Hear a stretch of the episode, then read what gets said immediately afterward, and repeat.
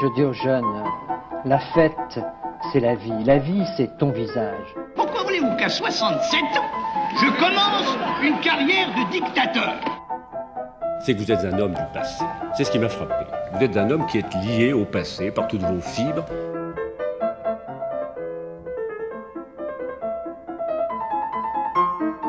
Bonne nuit les petits, faites de beaux rêves, tonton veille sur vous. C'est la réforme oui, la chienlit non. J'assume pleinement la responsabilité de cet échec et j'en tire les conclusions en me retirant de la vie politique après. Je vous demande de vous arrêter.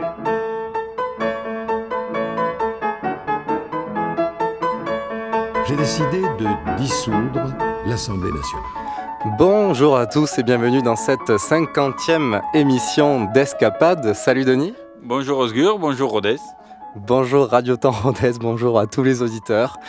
Aujourd'hui, on va commencer cette émission euh, de rentrée officielle pour, euh, pour nous quand même. On a, on a commencé l'émission euh, le mois dernier, mais là, toute la grille est en place, toute la grille est en marche. Et nous, nous aussi, nous sommes en place. Voilà. Pour un double épisode. Comme on revient à nos premiers amours de, de jeunesse à l'époque, on faisait des doubles épisodes. Et oui, parce que le mois dernier, on avait fait une émission sur, euh, sur IGAN et on s'est rendu compte que une émission, c'était un peu trop court pour le traiter. On voulait aller beaucoup plus loin dans les sujets. Et du coup, on va pas faire la même erreur pour cette fois. Et là, on va de l'autre côté pour le coup, puisqu'on va parler de Mao Zedong. C'est ça. Donc, euh, brillant euh, homme politique chinois des années 30, 40, 50, 60, 70. Comme tout dictateur, il a duré longtemps. Il a duré très longtemps, ouais. Et puis comme ça, on, tantôt on voit le, le monde libéralisme, et là, on va aller du côté du communisme. Voilà, à l'extrême euh, orient. Mais cela nous renvoie à 1893, puisque Mao est né donc à cette année-là, dans la province du Hunan, dans le centre-sud de la Chine. Il est le fils d'une fa- riche famille de paysans de, de cette zone. Mais une famille donc plutôt modeste, d'origine agricole, puisque comme à l'époque, euh, le monde entier était principalement agricole. Il abandonne ses études en 1906 pour retourner au champ et aider la famille. Il fait son premier mariage à 14 ans, en 1907. Il en aura 4 en tout, mais on reviendra sur ce point un petit peu plus tard. En 1909, il reprend ses études et fait euh, ses classes euh, en biologie et sciences naturelles. Et en mars 1912, le dernier empereur de Chine de la dynastie Qing tombe après une révolution. Et la République provisoire de Chine est proclamée au Nankin. Donc la Chine vit la- une révolution au printemps 1912. Mao Zedong profite de ces bouleversements pour tenter une carrière militaire. Finalement, il va y rester un an pour ensuite reprendre ses études. Il a été démobilisé après la formation d'un nouveau gouvernement entre euh, Sun Yat-sen et Suan Shinkai, accord de gouvernement pour installer la nouvelle République de Chine. Ayant le désaccord de son père pour poursuivre ses études, il entre à l'école normale pour finir son enseignement. Il en sortira en 1918, soit à l'âge de 25 ans. Très vite, il entre dans la vie publique et devient président de la Société des étudiants de son université. Dans un entretien de 1936, Mao se confie. En ces termes traduits, évidemment, il a dit En ce temps, mon esprit était un curieux mélange de libéralisme et de réformisme démocratique, de socialisme utopique. J'avais une passion plutôt vague pour la démocratie du 19e siècle, pour l'idéalisme des utopistes et pour le libéralisme de l'ancien monde.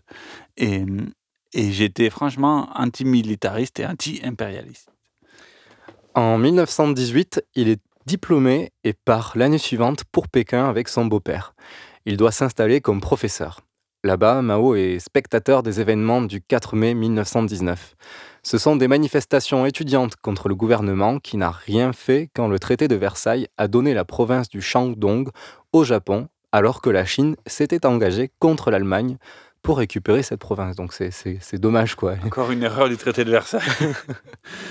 Parce qu'il y a beaucoup de, de pays comme ça qui avaient été rentrés tard dans la guerre pour dire, vous voyez, aux côtés des alliés qui étaient en train de gagner, pour dire, vous voyez, on est de votre côté, donc euh, aux accords de paix, on voudra notre, notre parcelle.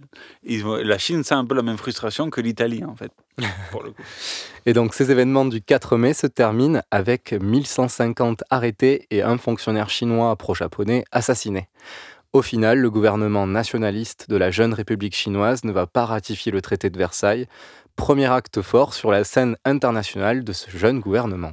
Voilà, un gouvernement qui essaye de s'imposer, puisque forcément, après 4 ou 5 siècles d'empire, de, d'empire, c'est difficile d'imposer un nouveau gouvernement sur la scène internationale.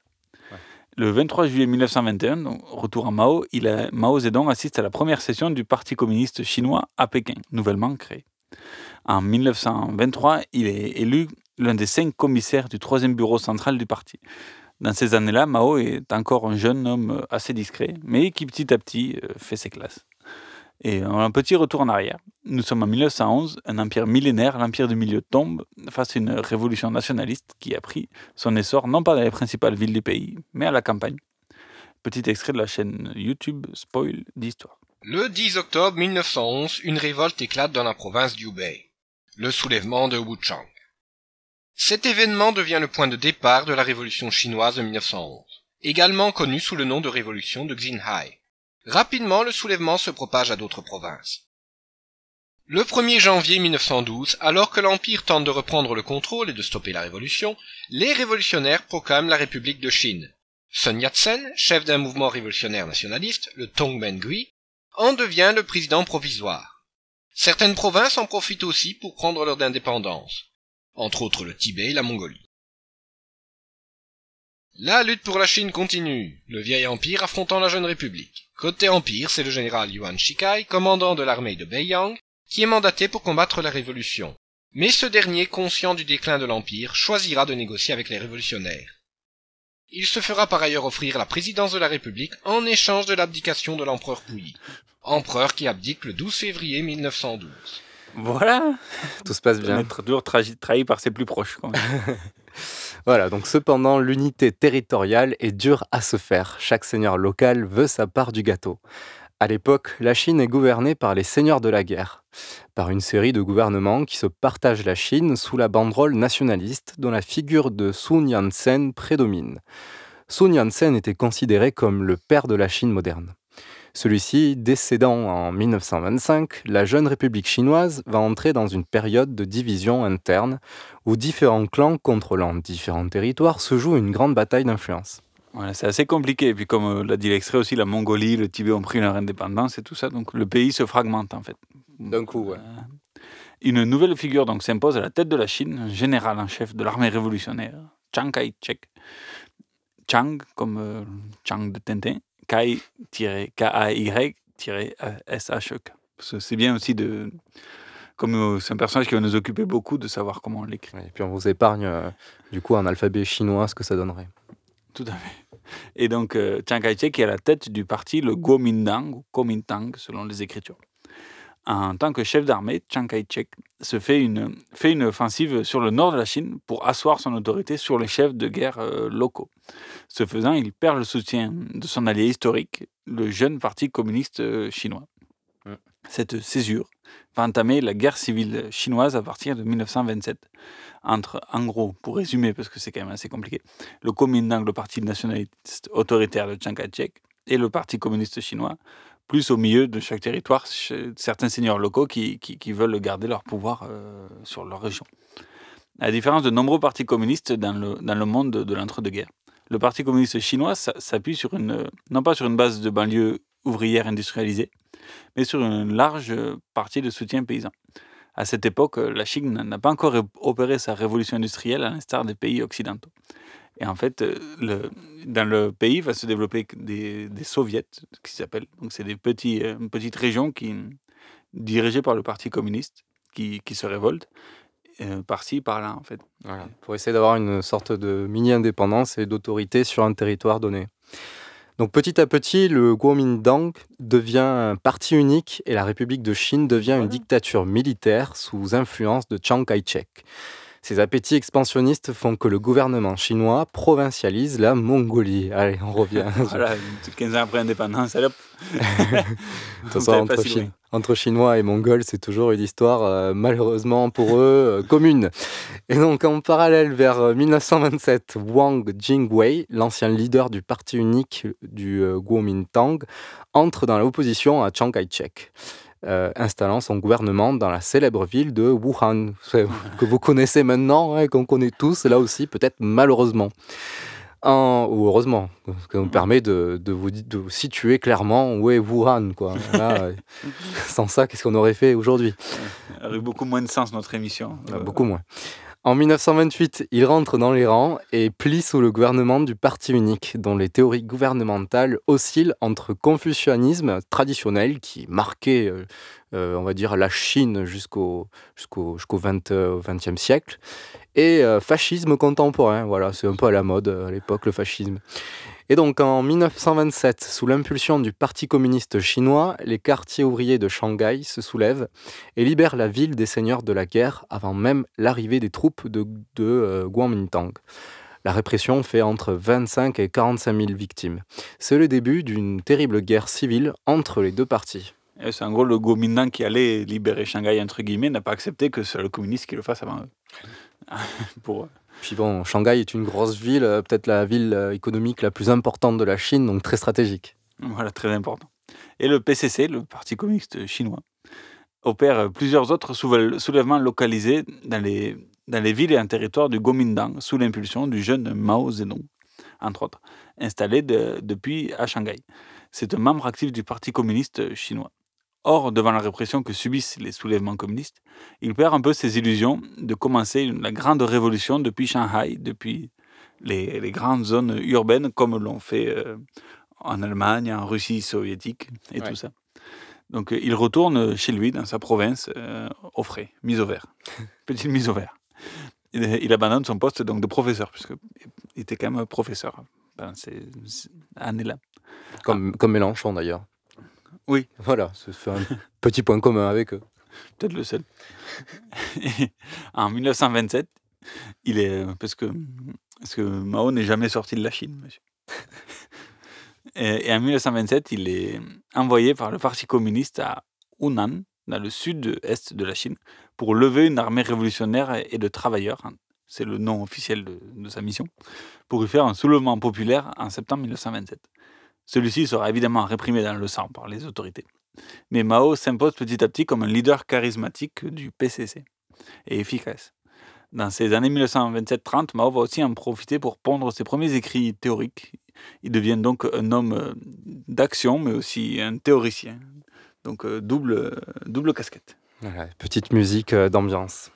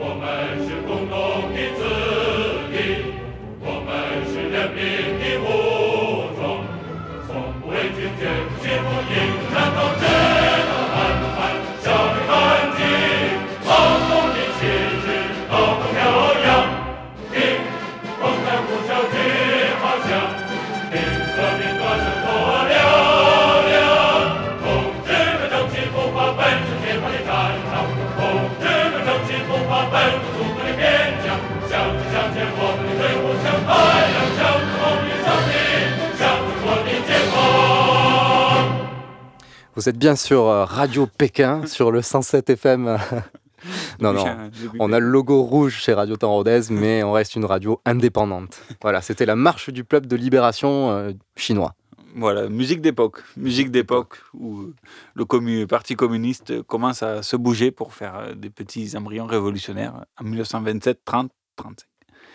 Attaqué de toutes parts, le Kuomintang, le parti nationaliste, le Chiang Kai-shek, redore son blason en prenant Pékin, la capitale historique de l'Empire chinois. Donc euh, le Kuomintang qui prend Pékin en 1928. Donc ils attaquent par le sud, enfin ils attaquent. Et ils commencent leur expansion par le sud, et là ils arrivent à peu près en plein centre, est, qui est Pékin. Tout à fait. Et la suite, euh, donc donnée par notre chaîne YouTube, décidément, on est moderne cette émission, Le Voilà, Monde bien. des cartes. La plupart des soulèvements communistes sont réprimés rapidement. Parallèlement, le Kuomintang, toujours dirigé par Chiang Kai-shek, parvient à prendre Pékin au seigneur de la guerre en 1928. Son gouvernement est alors reconnu au niveau international. Mais de violents affrontements ont toujours lieu au nord. Et de plus, les Japonais s'en mêlent en envahissant la Mandchourie, puis en créant un État fantoche, le Manchukuo.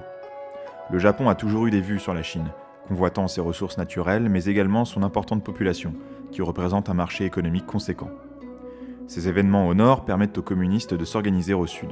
Ils fondent officiellement la République soviétique chinoise en 1931, composée de plusieurs foyers communistes et avec Mao Zedong pour président. Le Kuomintang doit donc redoubler d'efforts sur deux fronts. Il réagit en lançant des campagnes militaires au nord comme au sud, campagnes qui s'avèrent être victorieuses. Les bastions communistes sont détruits et la plupart des seigneurs de la guerre soumis. Le restant de l'armée rouge chinoise est contrainte à la fuite. Est entamée alors ce qui est connu comme étant la Longue Marche. Durant 370 jours entre 1934 et 1935, les communistes vont fuir et marcher du Jiangxi au Shaanxi. Mais à leur arrivée, ils sont décimés. Cet événement restera dans les mémoires. Mais cela aura au moins servi à faire émerger un chef communiste, Mao Zedong, qui a pris la tête du mouvement. Non, vous n'êtes pas sur Radio Spa Rhodes. non, non, Radio Temps Rhodes. Voilà. Et à Cransac, une fréquence aussi, bien sûr. 63.2 qui va ouvrir euh, très prochainement pour euh, les, termes du bassin. Le 63.2 que vous pouvez avoir uniquement avec les radios soviétiques. Alors, du coup, voilà. Revenons, revenons à nos moutons. Dans les campagnes, le Parti communiste chinois se structure autour des petits soviets, des points forts d'ancrage dont ils ont le contrôle. Ceux-ci sont régulièrement attaqués par l'armée régulière du Kuomintang par des, bombardements et des famines organisées par l'État central afin de les affaiblir. En 1934, Chiang Kai-shek se lance dans la cinquième campagne pour buter les cocos. Pour asseoir son pouvoir, le Kuomintang de Chiang Kai-shek ne lésine pas sur les moyens. On fait même appel aux militaires allemands pour aider les dignitaires chinois à lutter contre le péril rouge. Bah oui, il fallait qu'ils s'entraînent aussi, les Allemands. Nous sommes en 1934, nous. L'Allemagne est sous un certain gouvernement. Belle opportunité euh, pour essayer de voir comment marchent les communistes. Donc euh, le petit parti communiste est beaucoup plus structuré en armée de paysans révolutionnaires que dans les faubourgs ouvriers des grandes villes. Un million de soldats sont levés pour cette cinquième campagne de grande envergure à l'automne 1934. L'objectif est clair, porter l'estocade, en terminer avec l'armée rouge une fois pour toutes. Oui, car il faut rappeler qu'on est euh, en Chine, donc euh, les chiffres sont toujours euh, démesurés pour nous. C'est dans le, sud-ouest à Jiangxi que l'armée de Chiang Kai-shek lance une opération d'envergure. À une extremis, les forces de l'armée rouge de Mao, qui, rappelons, n'est pas encore chef du PCC, échappent à un blocus de se faire enfermer par par les armées du Kuomintang. Ils échappent euh, comme ils le peuvent et c'est la fuite en avant, sauf qui peut, sauvant ce qui peut encore l'être. Et euh, en gros, c'est 700-800 000 du Kuomintang contre 100 000 communistes. il y a quand même eu des morts et tout, mais... Carnage annoncé. Voilà, donc ils ont pu s'échapper au dernier moment. Et extrait donc de l'émission de nos confrères d'RFI, La marche du monde du 19 septembre 2009. L'autre chose qu'il faut savoir à l'époque, c'est que Mao n'est pas encore le président du PC qu'il va devenir bientôt, il est minoritaire parce que la tendance euh, moscovite, disons, on les appelait euh, les 28 bolcheviques, avaient le pouvoir, avaient le pouvoir au sein euh, de l'organisation du PC, même s'ils étaient dans les campagnes, dans les soviets que Mao avait créés. Et est-ce que c'est à l'occasion euh, de l'épisode de la Longue Marche que vous allez nous présenter, Claude Hulot, vous avez également écrit un livre à ce sujet, que Mao finalement va émerger comme chef de cette guérilla communiste? Oui, c'est vraiment exactement cela. Donc je situe les, faits. 1934, fin 1934, le pouvoir de Chiang Kai-shek euh, monte une opération absolument monstrueuse avec un million d'hommes, des conseillers euh, militaires allemands pour enserrer donc euh, et pour écraser ces soviets et l'armée rouge donc fuit in extremis en octobre 34 et s'en va et c'est un sauf qui peu épouvantable, ce n'est pas encore la longue marche. Et puis, en janvier 1935, dans un tout petit bled qui euh, qui s'appelle Tsunyi, dans la province du Guizhou, donc à l'ouest de la Chine, là, Mao prend le pouvoir en expliquant toutes les, bêtises, les, énormes bévues, etc., qui ont été commises par ses prédécesseurs, et il ne le lâchera plus jusqu'à sa mort. Et les survivants de la longue marche se souviennent?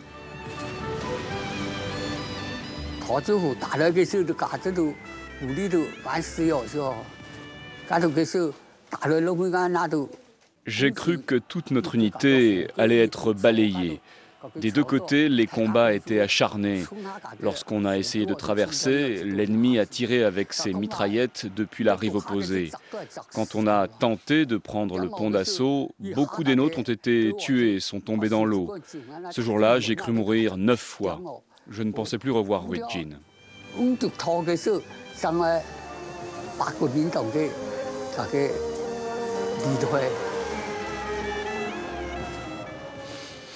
Voilà, c'était euh, la longue marche. Hein.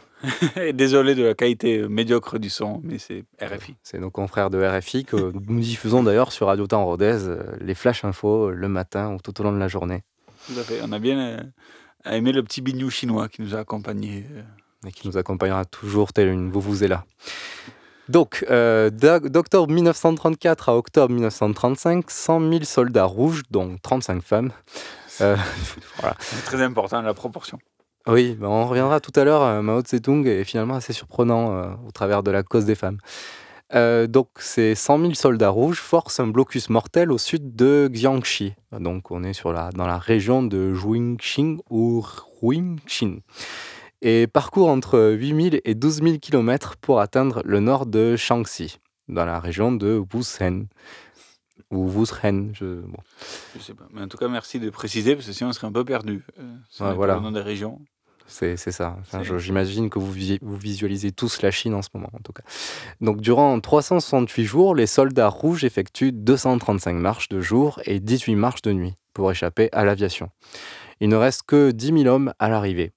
L'étape moyenne est de 39 km par jour, donc on est sur un petit rythme sympa, avec des pointes de 80 km pour les éclaireurs. Donc là aussi, euh, ça fait les jambes. Ah, Il y eut euh, 15 jours de bataille rangée et en moyenne deux escarmouches par jour, bon, histoire de rester éveillé. voilà, pour pas s'endormir un peu. 100 jours de repos, c'est fainéant. Et euh, 44 jours de marche continue il n'y avait que 6 médecins et 20 infirmières pour 100 000. C'est une proportion aussi. Euh, légère, oui, tout à fait. En tout cas, preuve que c'était pas trop prévu. Hein, voilà, ils n'étaient pas si bien préparés que ça. C'était pas très bien organisé. Quoi. Mais euh, il y a quand même un bel exploit euh, sportif. Ah oui, oui, oui. Euh, franchement, là, ils auraient pu avoir une médaille rien que pour ça. En, en, janvier 1935, donc quelques mois après le début de la longue marche, dans le bourg de Zunzi, dans la région du Guizhou, vous voyez, c'est un peu, un peu plus au nord que, de, voilà. que le chantier d'où ils sont partis. Enfin, tu n'étais pas obligé de le préciser, mais bon, voilà. Ah, mais c'est quand même important. De... C'est comme on fait de la radio, on ne peut pas visualiser. Non, mais j'imagine que tous les auditeurs savent que c'est un peu au nord. Quoi. Oui, tout à fait. Mais bon, ça, ça peut être un peu plus nord-ouest. Là, c'est presque nord-nord, 100%. Et donc, euh, nous sommes en janvier 1935, dans le bourg de Zunyi, donc dans la région du Guizhou se réunissent les principaux dignitaires pol politiques et militaires du PCC, du Parti communiste chinois, pour décider de la suite des opérations. Que faire? Ça fait trois, trois mois qu'on marche là. Que on faire? va où? Au nord, nord-ouest, nord-est? Où est-ce qu'on va? Voilà, parce qu'il y a un peu de montagnes partout, des marécages, c'est compliqué. Parce que fuir, c'est bien, mais fuir, pourquoi? Mao Zedong obtient à cette occasion la direction des opérations. Lui, il a la réponse le grand timonier. Ça sera au nord. au nord, voilà, on continue. C'est pas mal. Et euh, c'est peut-être à cette époque d'où vient son surnom de grand timonier. Je sais pas. Et donc, euh, Mao s'impose à la tête du PCC. Il profite du ralliement de Zhou Enlai, la personne en charge de la logistique de la longue marche, ainsi que de l'interruption des liaisons avec l'international communiste et de l'appui militaire. Zhou Enlai, brillant personnage, qui était déjà l'un des principaux instigateurs de la révolte urbaine communiste de Shanghai de 1927, dont on a parlé précédemment. Donc on arrive en, en, février 1935 et Mao se fait donc élire président du comité central du PCC. En effet, en proposant à l'armée rouge une route du nord, hein, voilà, c'est la solution. L'idée, l'idée brillante. Voilà, il y a des derviches tourneurs et lui, il sait où il faut aller, tout droit, dans le nord. Il transforme les fuyards en une avant-garde. Ce succès de Mao n'a rien de définitif. Il ne sera confirmé qu'à l'automne 1938 par Staline, après que Mao eut consolidé sa prise de contrôle du PCC. Des distinctions dans la longue marche, Mao refuse de rejoindre les 45 000 euh, soldats de Zhangguotuo pour former une longue colonne, et l'armée de Mao était composée de 15 000 soldats. Il perdrait sa place en fait. Et donc Mao préfère donc attaquer des seigneurs de guerre locaux sans aucun intérêt. C'est plus facile, ça marche mieux, c'est efficace, des petites victoires qui permettent à Mao de raviver ses troupes. Et devant des nouvelles pertes humaines, Mao se résout à la jonction des troupes, finalement. Oui, parce qu'au final, il n'avait euh, pas le choix. quoi. Il a- ça, c'est un premier échec stratégique. À Moerai, en août 1935, Mao réussit à faire adopter sa proposition d'une marche vers le nord contre Zhang Guoton, la deuxième proposition, qui préfère une marche vers l'ouest, vers le Jingchang, alors contrôlé par un seigneur, par un seigneur de la guerre en très bon terme avec l'URSS. Quand on est communiste à l'époque, il fallait surtout se placer sur quelle direction prendre. Voilà. Voilà, le nord ou l'ouest, c'est très important. En gros, il ne voulait pas choisir la facilité. On va pas aller chez, un allié.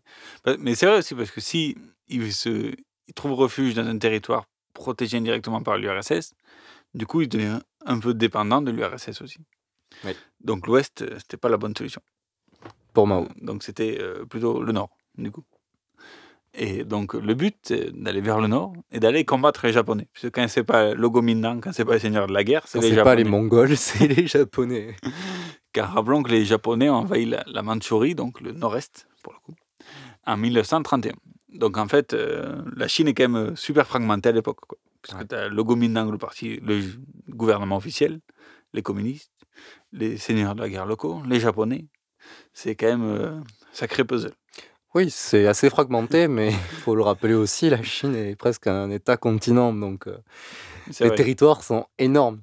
Donc euh, les fragments sont aussi énormes. Et les appétits euh, sont énormes. Donc, le pourquoi combattre les Japonais, me direz-vous?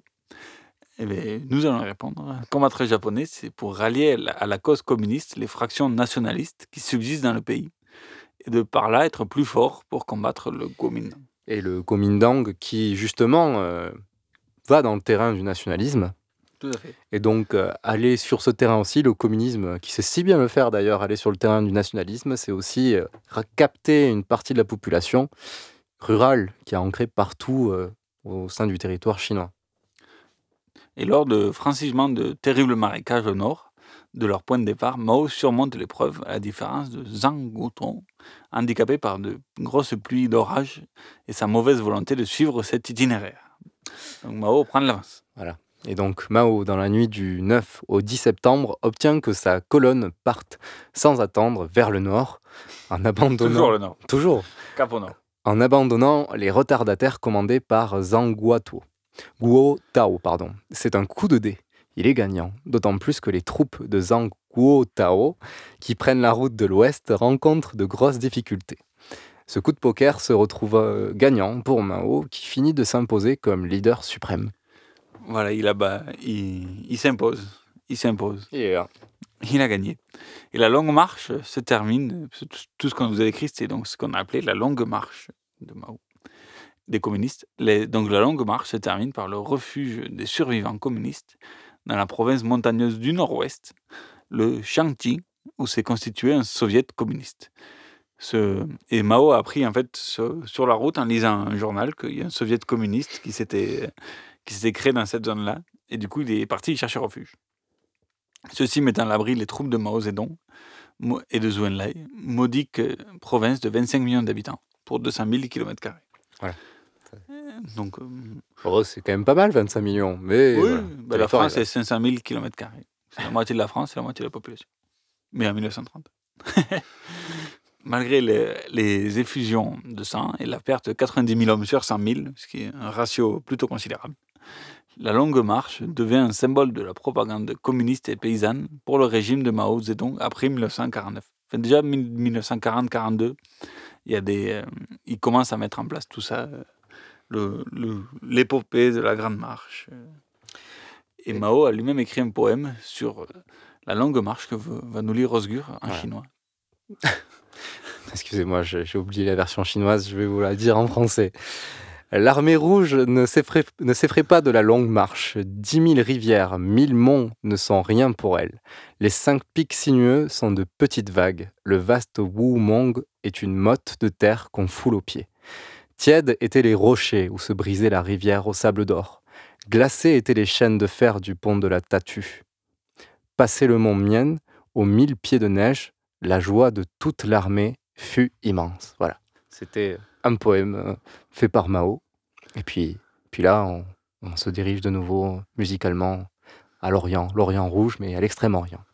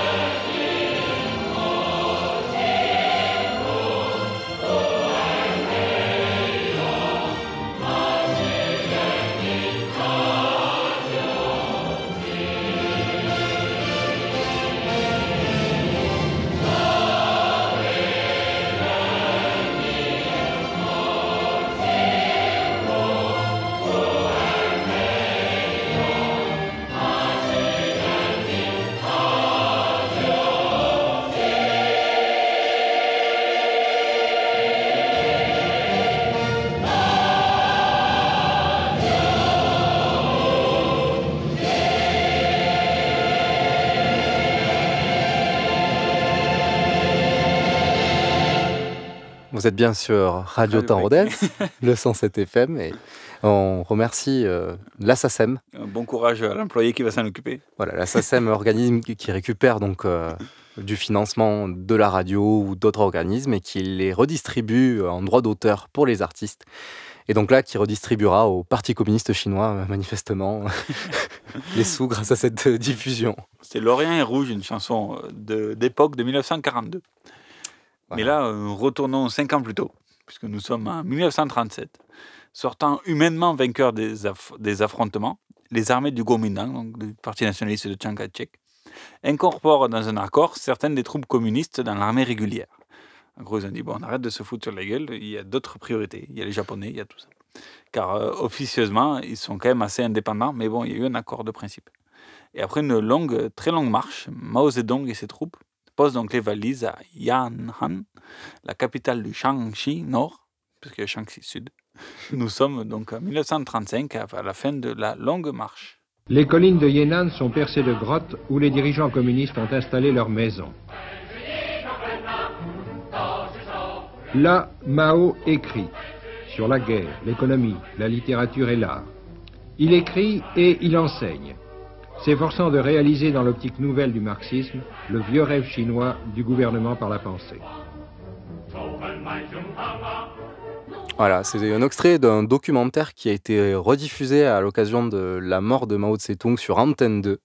Donc voilà, ça remonte euh, et qui décrit. 1976. Euh, voilà, et qui décrit du coup euh, toute l'épopée euh, maoïste.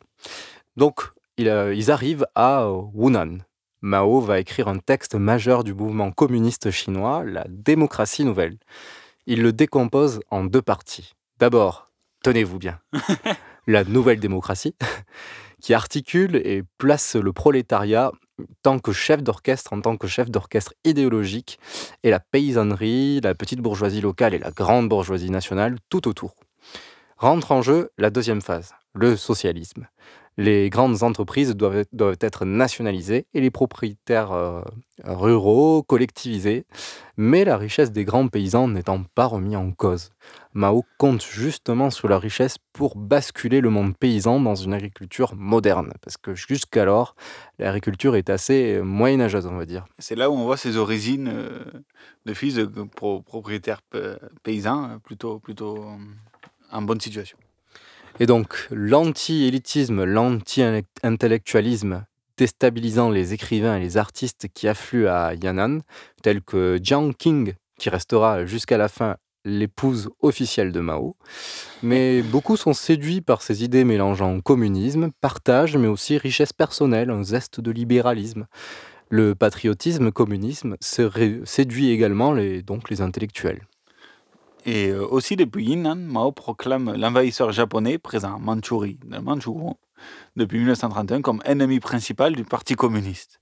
Donc là, c'est pour euh, se rattraper les factions nationalistes. Euh, c'est quand même un subtil jeu politique, tout ça. Mmh Il tend la main à un parti rival du Kuomintang qui finit par accepter en 1937, deux mois après le début des hostilités face aux Japonais, puisqu'en 1937, le Japon impérialiste a, envahi une partie de, la Chine. Donc c'est le prélude de ce qui va être la Deuxième Guerre euh, mondiale.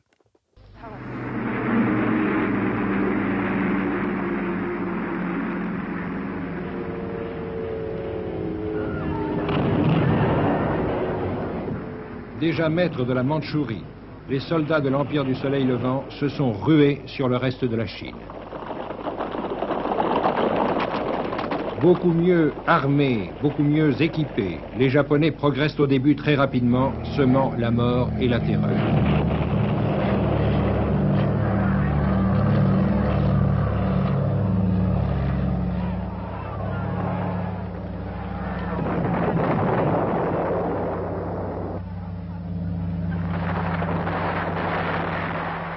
Les grandes villes, toutes les régions côtières seront progressivement occupées. La Chine, partiellement conquise, le restera jusqu'en 1945.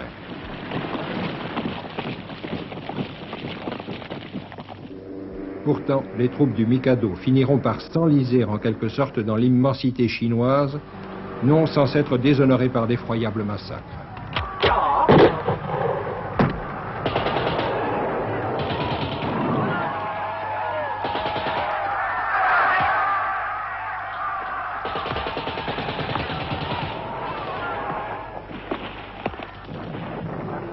Replié à Chongqing, Chiang Kai-shek, le vieux guerrier, a tenu jusqu'au bout.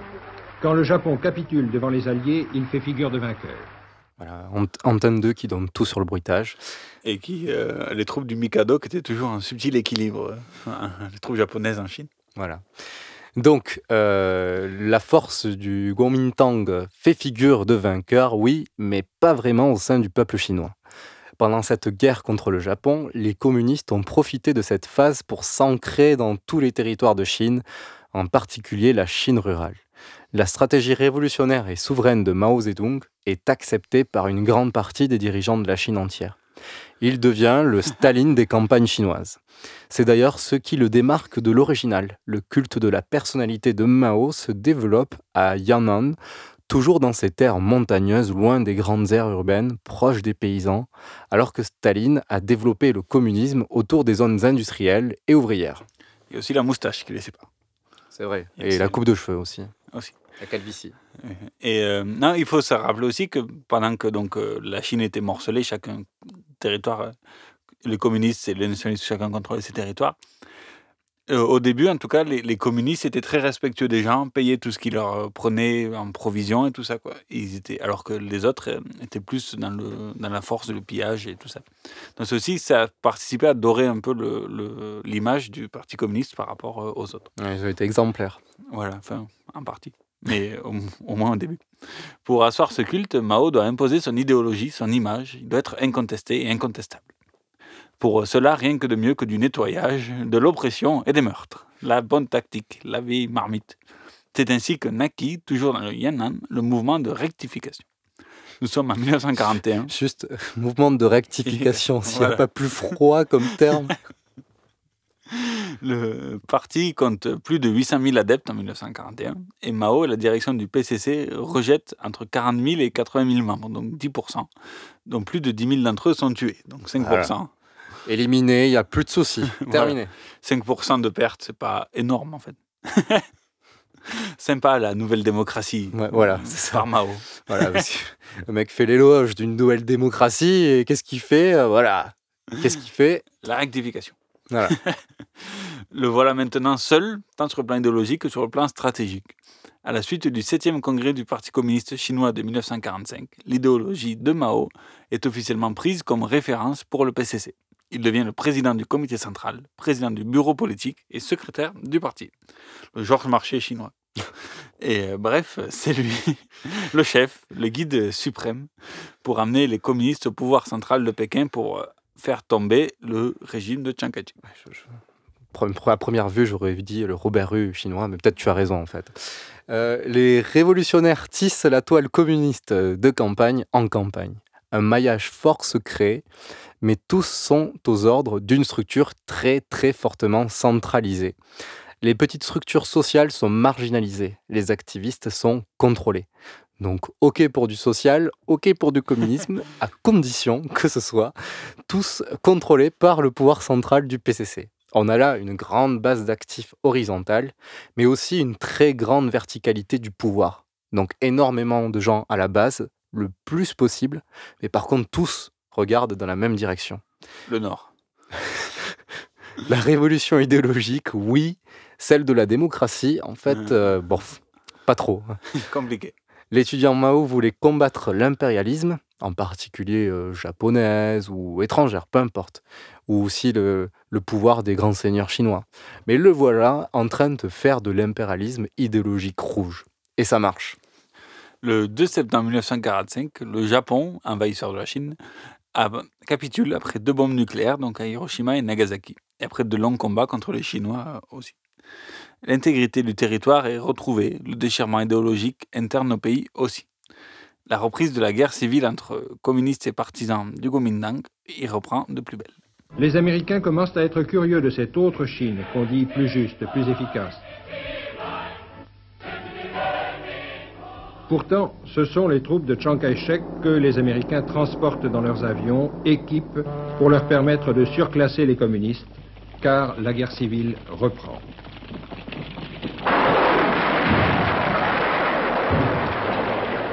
Elle reprend d'abord dans les neiges de Mandchourie.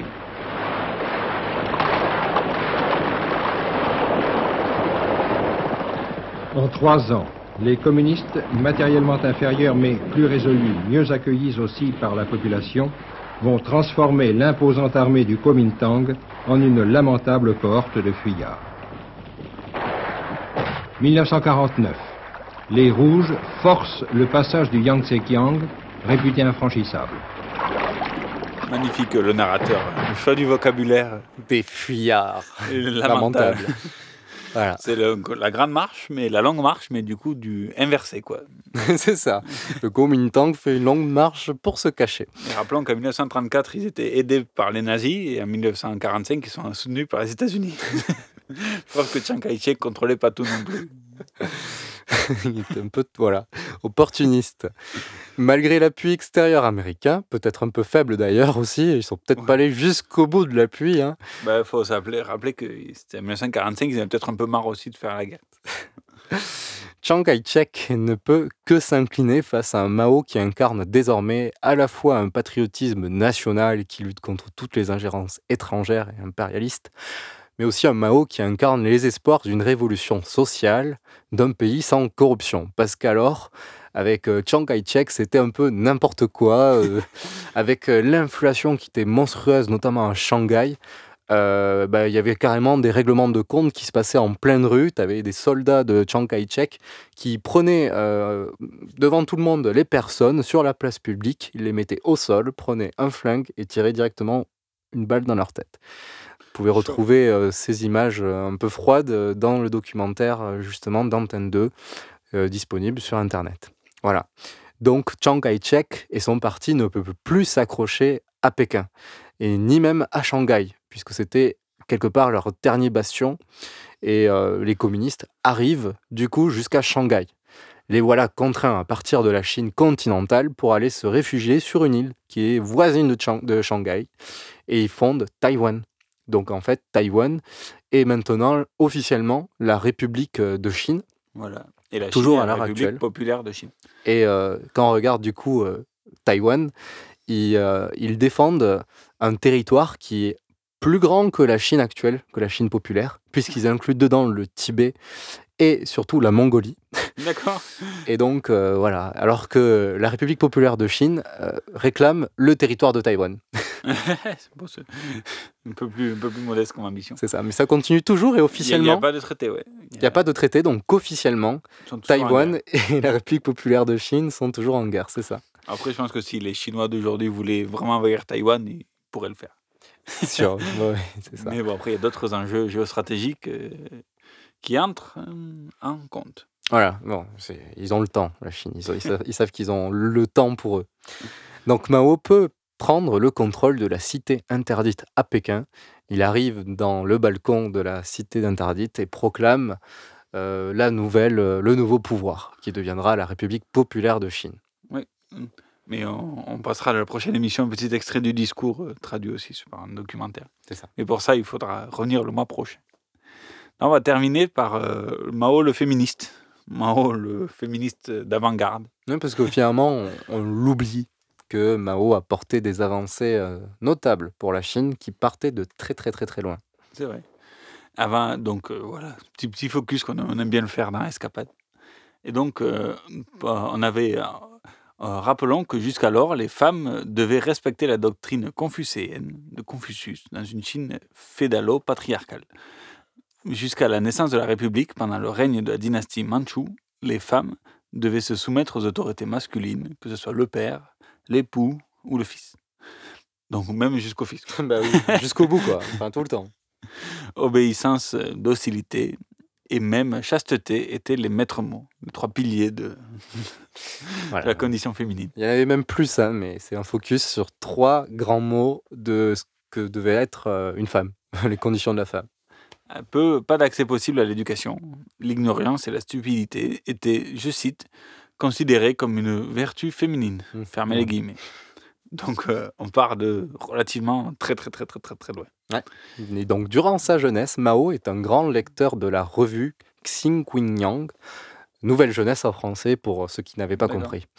Dans cette revue, l'émancipation des femmes fait part belle dans les articles. Le mariage, la vie en concubinage, la place de la veuve, ou bien tout simplement la loi de la chasteté y sont abordés. Idem, la place prédominante de l'homme y est systématiquement remise en cause. Donc, il y a une certaine évolution intellectuelle qui commence à se faire en Chine au début du XXe siècle. Et Mao, du coup, euh, lit ses réflexions. Il les partage. Il les met en pratique dès l'âge de 13 ans. On va lui imposer un mariage qu'il refuse. Dès lors, il devient un défenseur des droits des femmes et fait le vœu de ne jamais se marier lorsqu'il fonde euh, la Société d'études des hommes nouveaux quand il a, il me semble, 18-19 ans. Après avoir vécu 15 ans en ville, Mao retourne dans sa campagne, comme on l'a vu. Il remarque que les paysannes les plus pauvres ont une liberté sexuelle bien plus grande que celle des milieux plus distingués. Pour Mao, l'émancipation de la femme et de la sexualité doit être un des grands éléments de sa révolution et de la lutte des classes qu'il prône. Mais c'est intéressant parce que, on va, on va le voir tout à l'heure, mais il le prend d'abord sur le biais de la lutte des classes.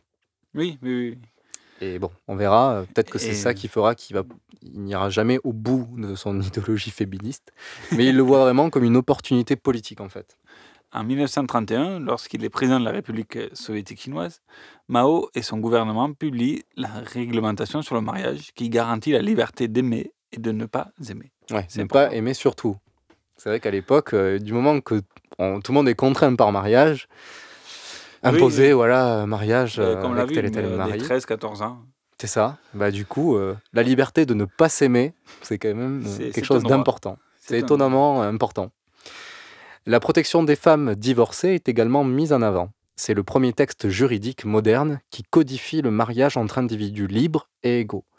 En 1934, la loi du mariage renforce les dispositions de 1931 dans cette petite république soviétique, euh, l'un des fameux territoires communistes qui était cette fois-ci érigé en 1900, dans les années 30 par Mao. Donc euh, cette loi euh, du mariage stipule âge minimum 18 ans pour les filles et 20 ans pour les garçons. Obligation de déclarer les mariages devant les autorités. Interdiction de polygamie et concubinage. Euh, autorisation pour les enfants de choisir entre les patronymes de leurs parents. Euh, Ça, Wow. c'est Moderne. intéressant. Di- divorce par consentement mutuel. Enfant automatiquement confié à la mère, le père devant verser une contribution financière obligatoire. Donc là, on est clairement dans, un- dans la modernité, euh, même euh, occidentale. Même plus sur le droit des va femmes. plus loin de- que, que ce que, que ce qu'on a chez nous. C'est ça. Et donc, pendant la période de Yan'an, entre, euh, on vous le rappelle, 1935 et 1948, Mao et le Parti communiste chinois vont accorder deux nouveaux droits supplémentaires aux femmes qui ont tant œuvré pendant la longue marche. Elles n'étaient pas nombreuses, mais elles Oui. étaient là, bien présentes. Et donc, le droit de vote et d'éligibilité aux femmes est accordé en 1937. Et rappelons que c'est toujours avant la France. Oui. Mais bon, c'est pas de la un gouvernement officiel non plus. C'était pas. Mais niveau mentalité, euh, C'est vrai, voilà, ils étaient en bien en avance. avance. Et le trafic, euh, l'esclavage de petites filles est enfin interdit. Ah ouais. Pas mal ça. Les veuves peuvent de nouveau se remarier et la première université pour femmes ouvre ses portes. Bon, euh, l'enseignement surtout théorique du communisme est mis en avant, mais pas forcément l'enseignement de l'émancipation de la femme. Oui, mais bon. C'est d'abord, euh, c'est ça qui est intéressant, c'est d'abord une cause politique et idéologique pour Mao. À son arrivée au pouvoir central à Pékin, beaucoup de chemin reste encore à faire pour la cause féminine chinoise. C'est le cas également au sein du Parti communiste chinois, presque exclusivement dirigé par des hommes. Aussi, le dirigeant comme Mao voit encore euh, trop la lutte féminine comme d'abord un des éléments de la lutte des classes et donc un moyen de la révolution, un moyen politique. Mais il reste encore beaucoup à faire. Il est certain que Mao a mis un coup de boost dans l'évolution de la place des femmes dans la société chinoise. Oui, c'est ça, parce qu'à l'époque, la condition de la femme n'était pas non plus exemplaire, quand on peut le, on peut la comparer et comme on peut la souhaiter aujourd'hui. Oui, oui. Mais on ne peut pas nier qu'il y a une évolution, d'autant plus qu'il partait vraiment de très très loin en Chine, où il devait encore avoir les, obligatoirement les, les, les, les pieds bandés. Oui. Ça se faisait encore euh, pendant très très longtemps, jusqu'au milieu du. jusqu'à la prise de pouvoir en fait de Mao. Euh, beaucoup avaient obligation d'avoir euh, les, les pieds les plus petits possibles, puisque c'était vu comme un des attributs féminins aussi, comme la stupidité, comme le rappelle euh, une chercheuse, une chercheuse euh, voilà, qui, qui, pour lequel on s'est inspiré pour faire euh, cette partie-là de, de l'émission, une chercheuse de, de Nantes. D'accord. Donc on partait de très très loin. C'est ça. Et là, on va aussi aller très très loin pour, le, pour terminer en musique. C'est ça, part. qui parle de l'Aveyron et de Mao Zedong. Il fallait le faire. C'est parti pour Nino Ferrer, Mao et moi. Mao Mao Chungi, Dahao Chungi. Nali Bali, Nali Beijing, na. Tu yao kwai kwai chu, chu fa guo ben yu. Yao wei chen kwai di, wo no, se bao, tu bu yi. Si je suis rapide et rusé, quand je fais mes mains au croisés me disait un esquimao. C'est grâce à la pensée de Mao. S'il est vrai que plaisir d'amour ne dure qu'un moment très court.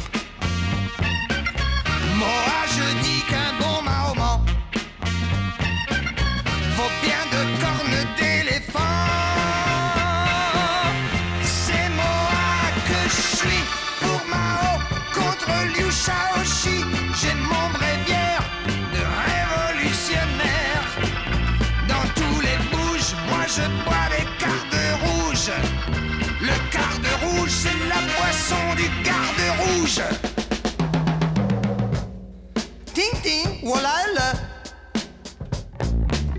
如果我到北京去，我从法国要来了。我的朋友要听我毛有记，不有当听我有没有发车？我真的。Lorsque je dîne avec Thérèse, je prends des œufs durs mayonnaise. Prend un gelati maota. Le chat prend du maou pour les chats. Le dimanche en automobile, on va visiter la Sicile. Ses plages et ses monuments. Quand on rentre, on est bien content.